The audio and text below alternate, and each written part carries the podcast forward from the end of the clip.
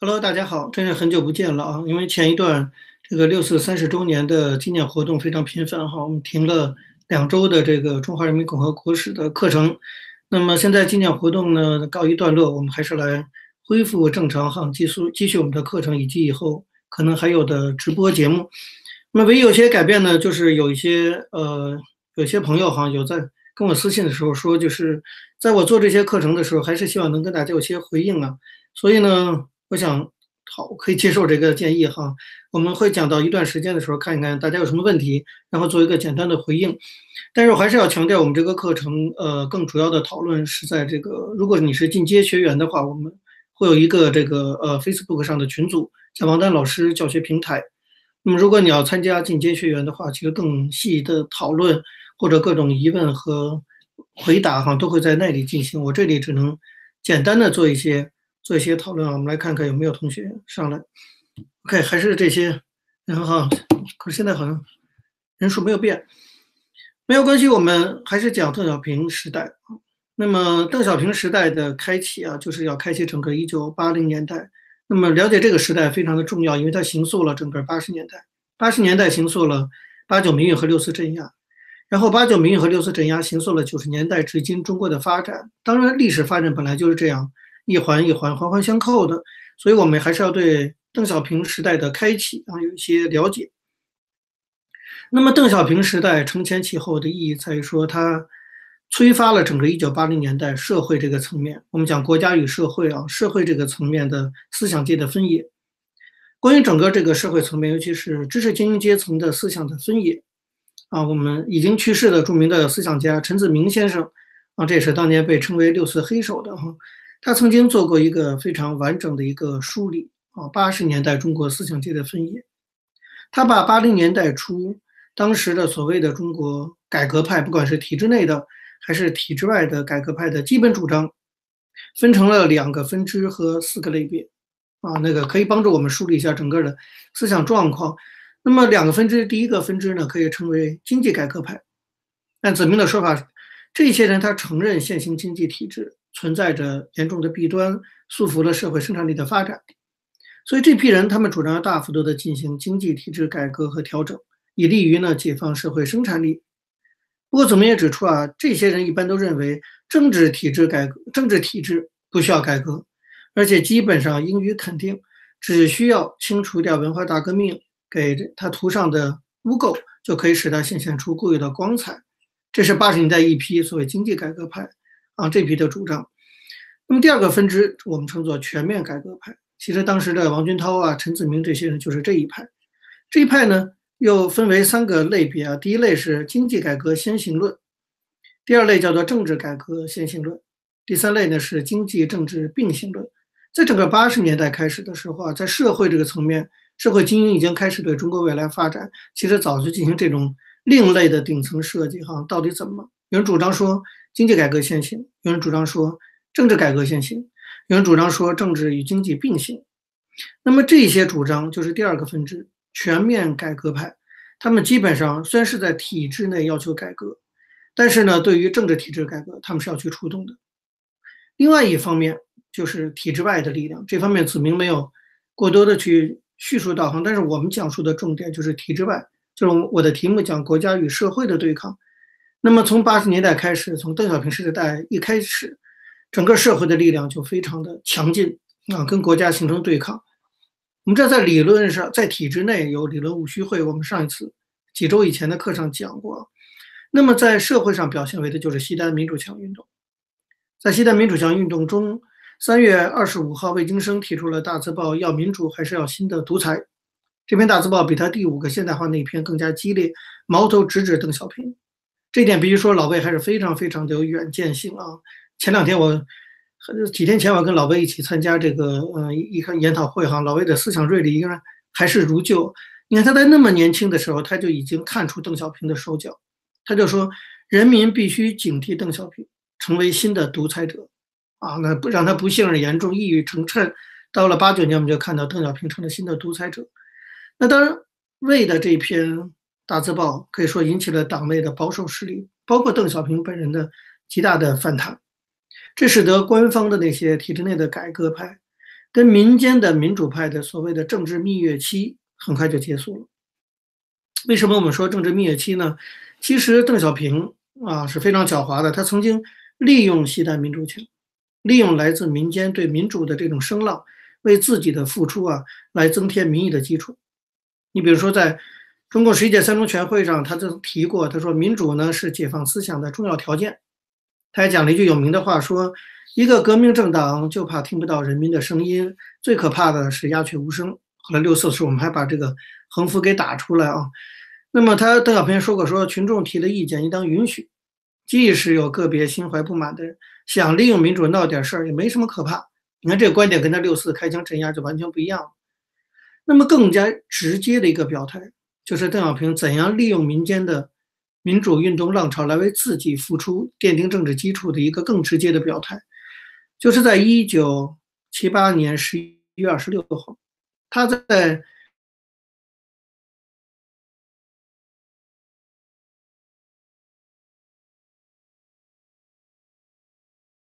稳定的一种表现。我们没有权利否定或批判群众发扬民主、贴大字报。你看这话说的比唱的还好听啊！那当然，整所有的这些言论都被认为是在为西单民主墙啊，为这个这个讲话，嗯，为那个民间的这种力量来讲话。那么十一月二十六号他讲了这句话之后呢，十一月二十七号晚上有几个外国记者就在新单民主墙向成千上万的与会者转述了邓的这番讲话。结果这番讲话极大的鼓舞了西单民主墙的运动，当天晚上集会人数骤增到了七千多人。并且举行了从西单到天安门广场的一次大游行。到二十八号的时候，西单民主墙的集会更加热烈，人数达到两万。可见啊，当时的体制内啊，邓小平的这个表态支持是西单民主墙能够蓬勃发展的动力之一啊。那么双方其实也是相互利用。不过后来，邓小平慢慢开始觉得呀，西单民主墙的这个民主派的使用价值已经所剩无几了，于是他立刻翻脸。邓小平翻脸像翻书一样哈。当他觉得民主墙和社会对他来讲已经没有利用价值的时候，转手就开始下手镇压蓬勃发展的民主派力量。随后，我们就看到魏京生被捕。魏京生被捕的第二天，也就是三月三十号这一天，邓小平在理论务虚会体制内的那次改革的会议上的闭幕式上，发表了一篇非常坏的讲话，叫做“坚持思想基本原则”。啊，大家我们都知道，坚持思想基本原则现在还是中国政治体制改革的紧箍咒。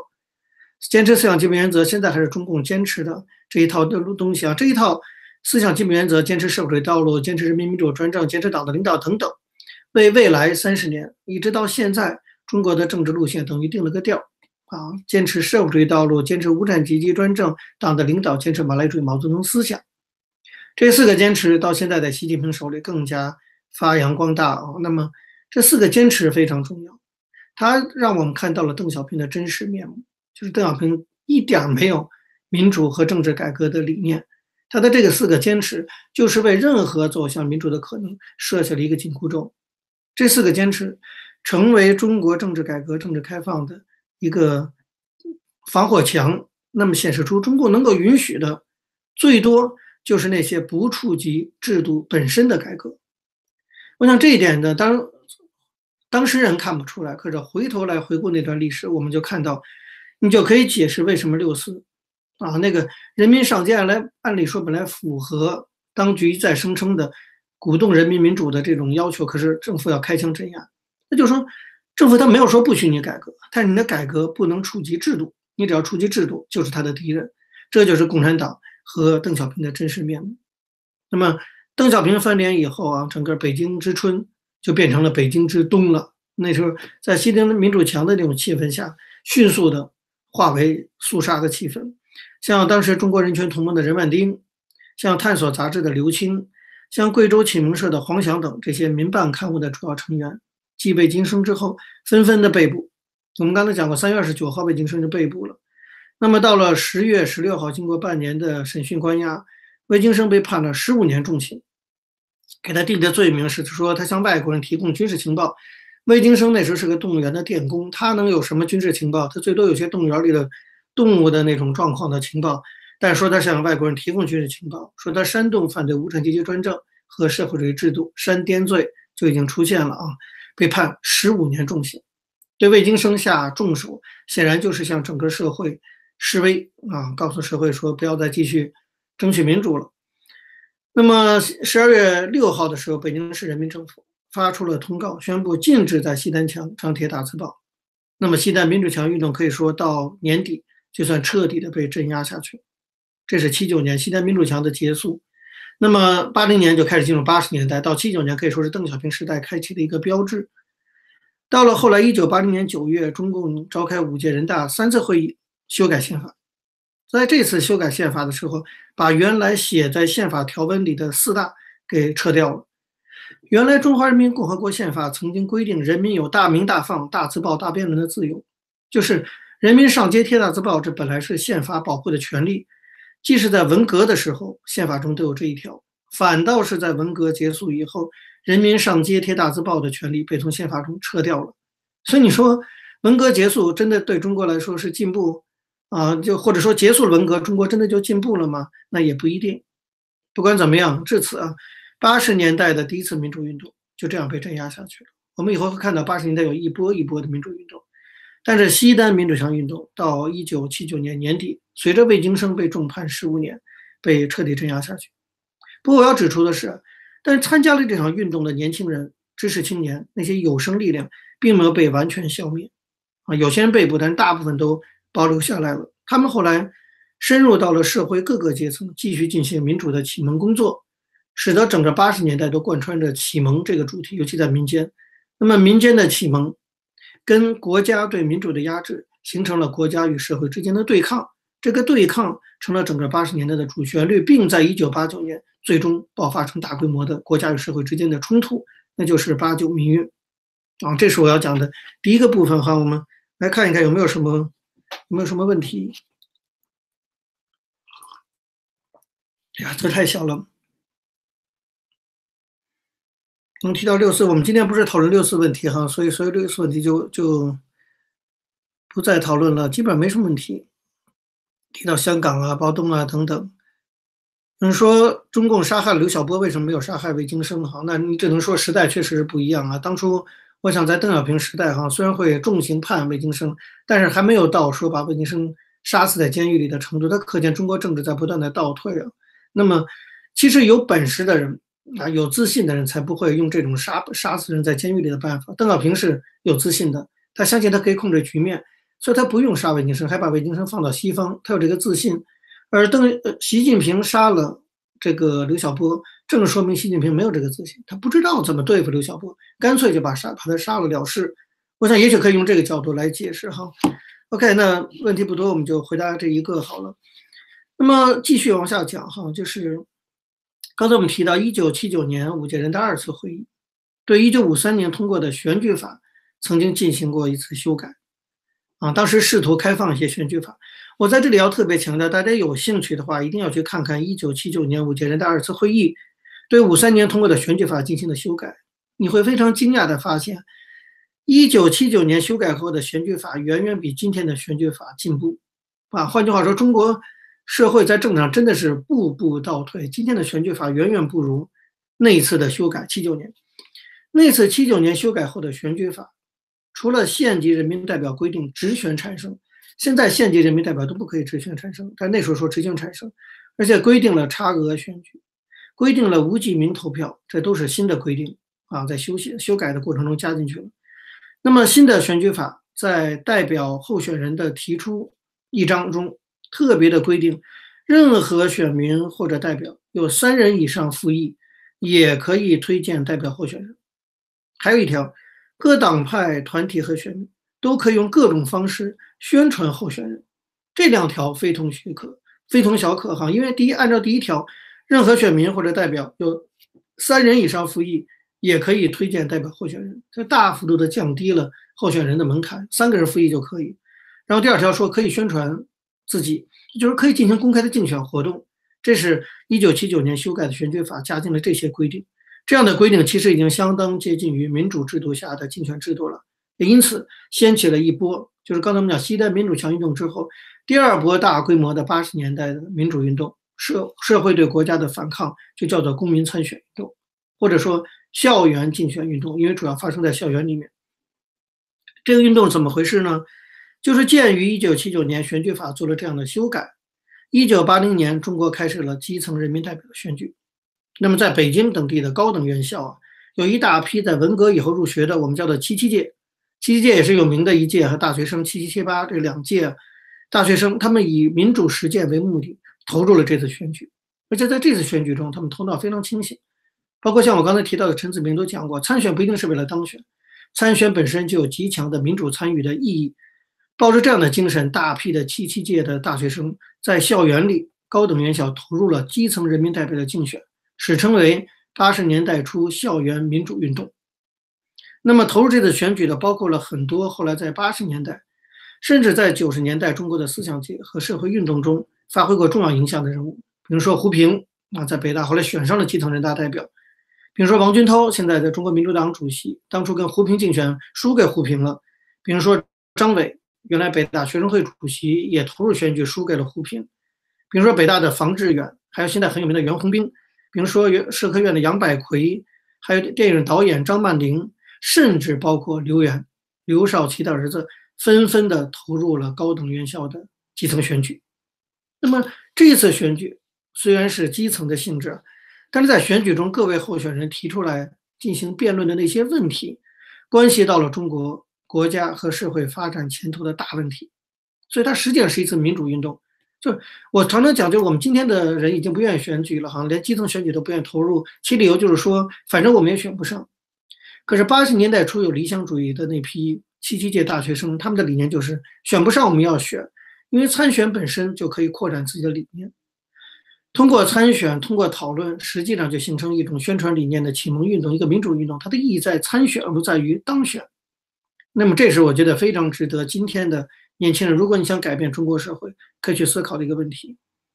那么，这次八零年的校园民主运动，可以看作是中国当时的青年知识分子。对于文革进行反思的一次总体的成果呈现，其中包括很多文革中父母被打倒的高干子弟。那个时候的红二代跟今天的红二代很多地方是表现的不一样的。刘源就是一个例子。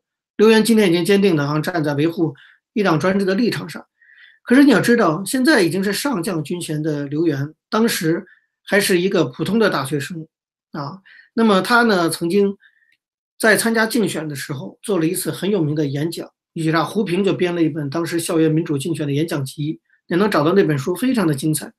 其中有篇留言，当时是好像北京师师院的这个学生，他在师院参加竞选的时候做了一场演讲，讲自己为什么参加选举。这篇演讲非常的有意思哈。当然，现在刘源已经是解放军最高领导级的成员，当然已经退休了，可是红二代的核心。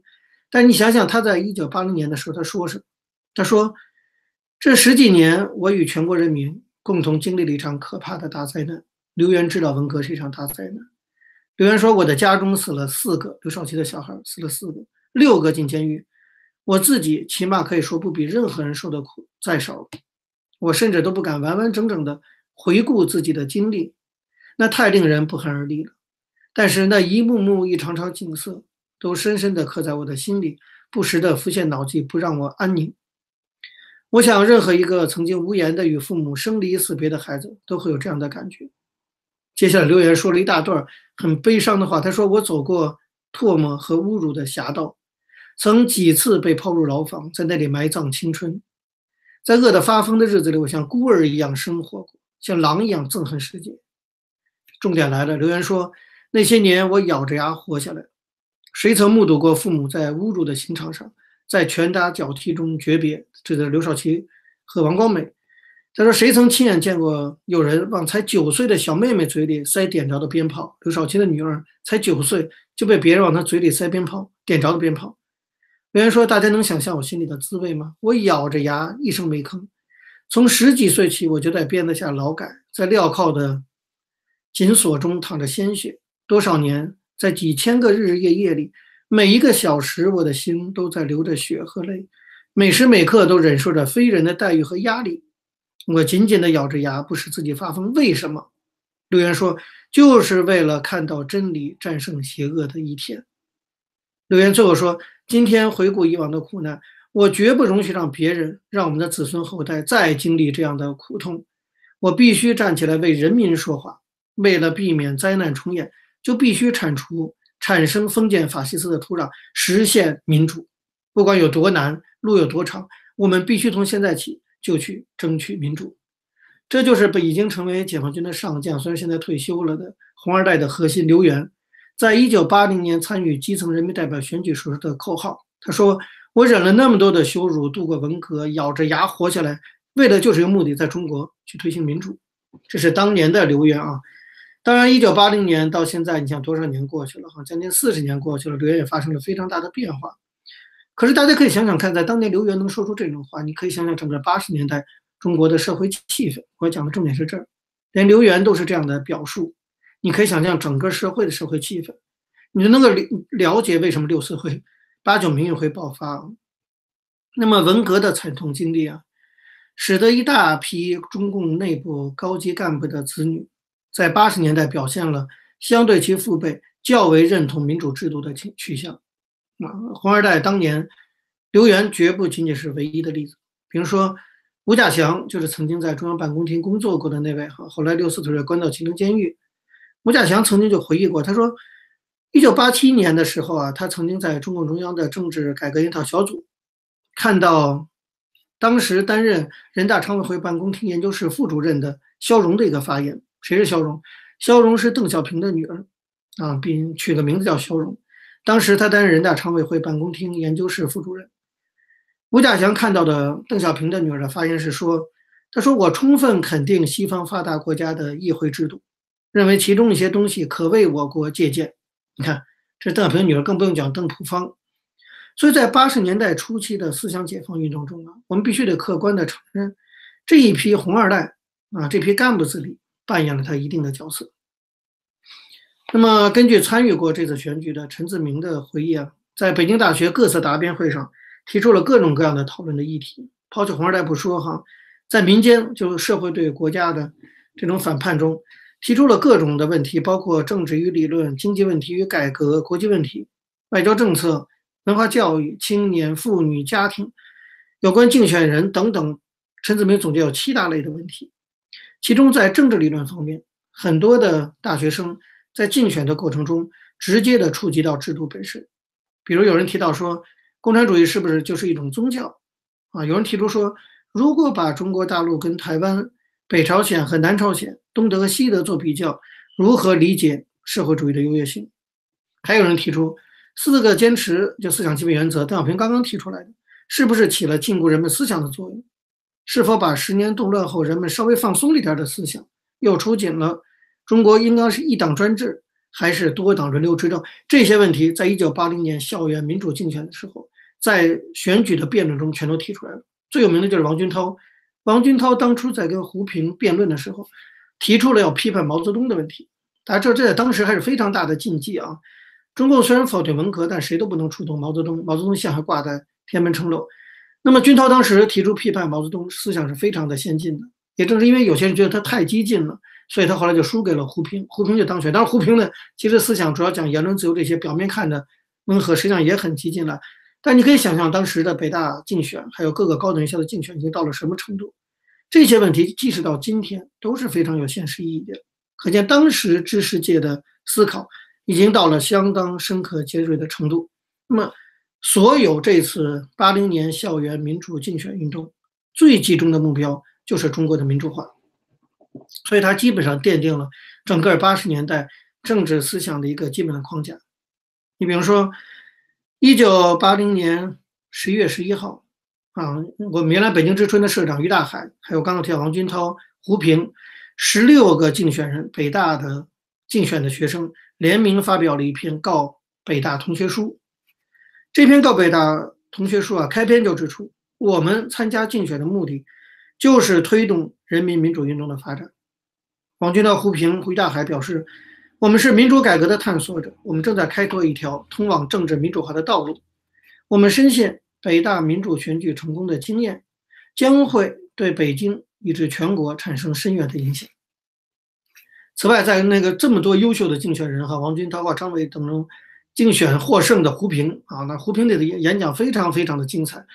我记得我刚进北大的时候，有一次半夜十一点多，我们北大的这个政治系的一个老师十一点多跑到我们宿舍，偷偷的给我们播了1980年胡平的竞选，因为那时候胡平已经被驱逐到国外去了哈，所以已经变成一些敏感的，给我们听了胡平在竞选时演讲。那个时候你可以想象那个场面是多么的轰动哈，在大讲堂，所有的人团团围着胡平。胡平在竞选演讲中呼吁说：“一个是竞选这种选举形式，一个是言论出版自由。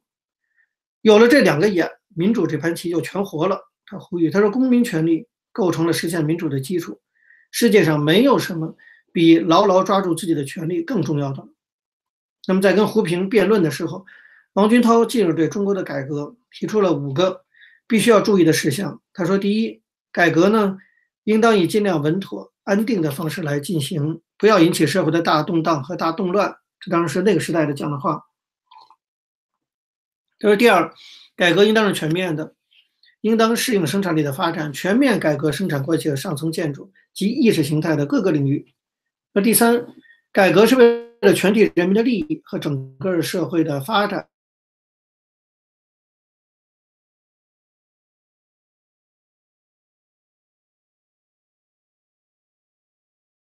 竞选中提出的政治改革的五条纲领啊，可见当时的民主运动的活跃啊。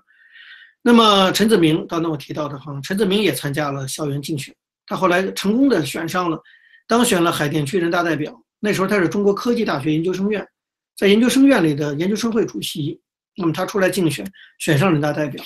在选举的过程中，陈子明那个时候在一九八零年就对中国的政治改革提了具体的主张，包括第一要健全和完善党的民主制。把分权的原则运用于党内，大家可以听听八十年代初提出的政治主张，到今天仍然是非常非常先进的。过了四十年，我们没什么太大的长进。他说：第二，要实行党政分开，逐步由人治党治走向法治民治，党要靠党员交纳的党费，而不是国库的资金来应付各项开支。